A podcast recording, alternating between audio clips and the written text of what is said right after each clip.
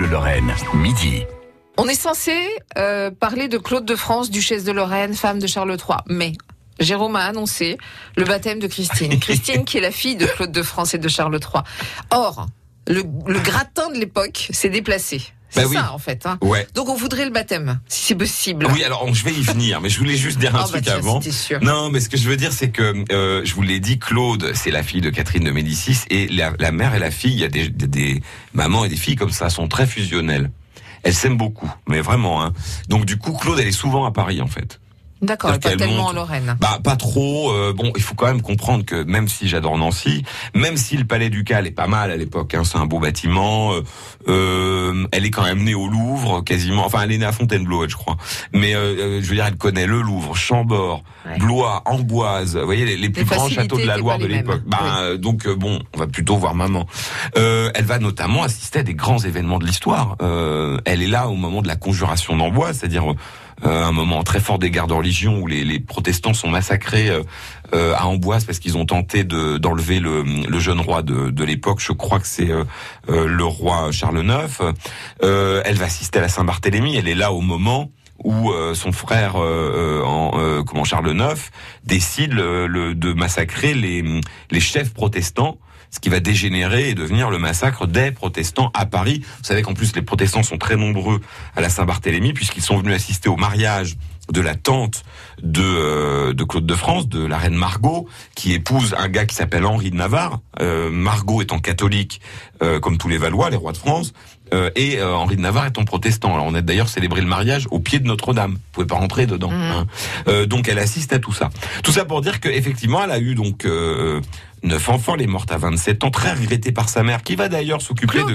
Claude Oui, Oui, Claude. D'accord. Euh, euh, D'ailleurs, Catherine de Médicis, qui est euh, encore jeune à l'époque, euh, va s'occuper de Christine, la fameuse Christine dont je vous ai parlé, qui va devenir euh, grande duchesse de Toscane. Elle est élevée par sa grand-mère finalement, euh, qui la prend, euh, euh, qui transfère son amour maternel sur sa petite fille. Ça commence très jeune puisqu'elle vient au baptême de Christine à Nancy, euh, baptême qui a lieu à Saint-Èvre, Ouais. puisque euh, rappelons que Saint-Èvre c'est ce qu'on appelle à l'époque la paroisse ducale, c'est-à-dire que alors ils ont une chapelle, hein, ils ont euh, même euh, il y a plusieurs chapelles dans le palais ducal, il y a la, la collégiale Saint-Georges qui est collée au palais qui n'existe plus, mais qui était là où se trouve la petite carrière aujourd'hui, dans laquelle on, les ducs de Lorraine prêtent serment de préserver les libertés de Lorraine. C'est un peu notre équivalent de Reims, quoi, en, en mini. Hein.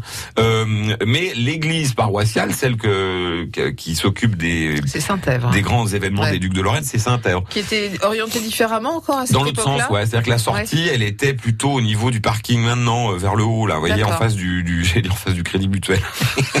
Elle sortait en face de la banque. Il était déjà là à. Euh, alors il paraît qu'elle avait d'ailleurs à l'époque, euh, elle était un peu de briquet de broc. Elle était assez étonnante cette église parce que Ah oui ouais, euh, elle a été rajoutée, reconstruite. euh, c'est vrai qu'on, je suis pas sûr qu'on ait perdu énormément euh, quand on l'a détruite au 19e parce que vraiment elle est un peu de guingois. Par Donc, contre, le- elle avait des cloches qui sonnaient super bien. Ah. Alors Louis. XIV adorait les cloches. Quand il occupait Nancy, il faisait sonner les cloches. Je sais pas pourquoi. Elle devait avoir une mélodie un peu particulière. Enfin, bon.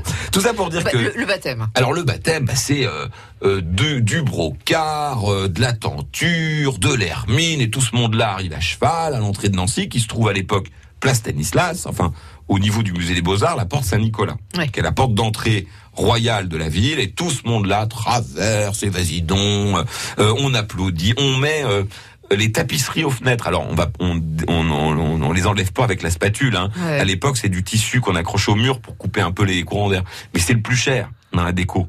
Donc quand on les met à la fenêtre, c'est qu'on veut honorer. euh, voilà. Et donc du coup, il y a Catherine de Médicis, il y a euh, comment dirais-je Nostradamus. Alors pourquoi il est venu lui? Bah parce qu'en fait, il est tout le temps avec Catherine, c'est son astrologue. Ah oui. Alors vous savez que d'ailleurs euh, son grand truc à l'époque, euh, à lui, c'est les confitures.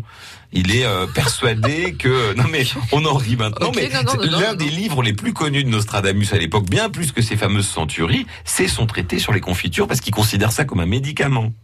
Donc euh, et on dit, alors c'est pour c'est là que je voulais euh, finir notre Ouais. rendez-vous.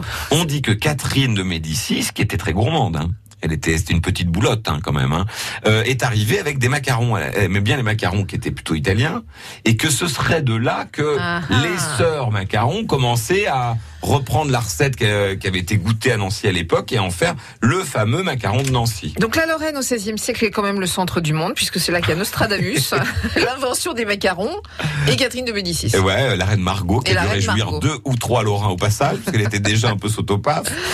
Euh, on n'a pas fini de parler du baptême, donc. euh, Euh, bah, Il s'est passé si, d'autres choses, si, elle, fut baptisée et, Et elle là. euh, beaucoup d'enfants. Voilà. eh ben, on continue sur Charles III bientôt. Bleu Lorraine.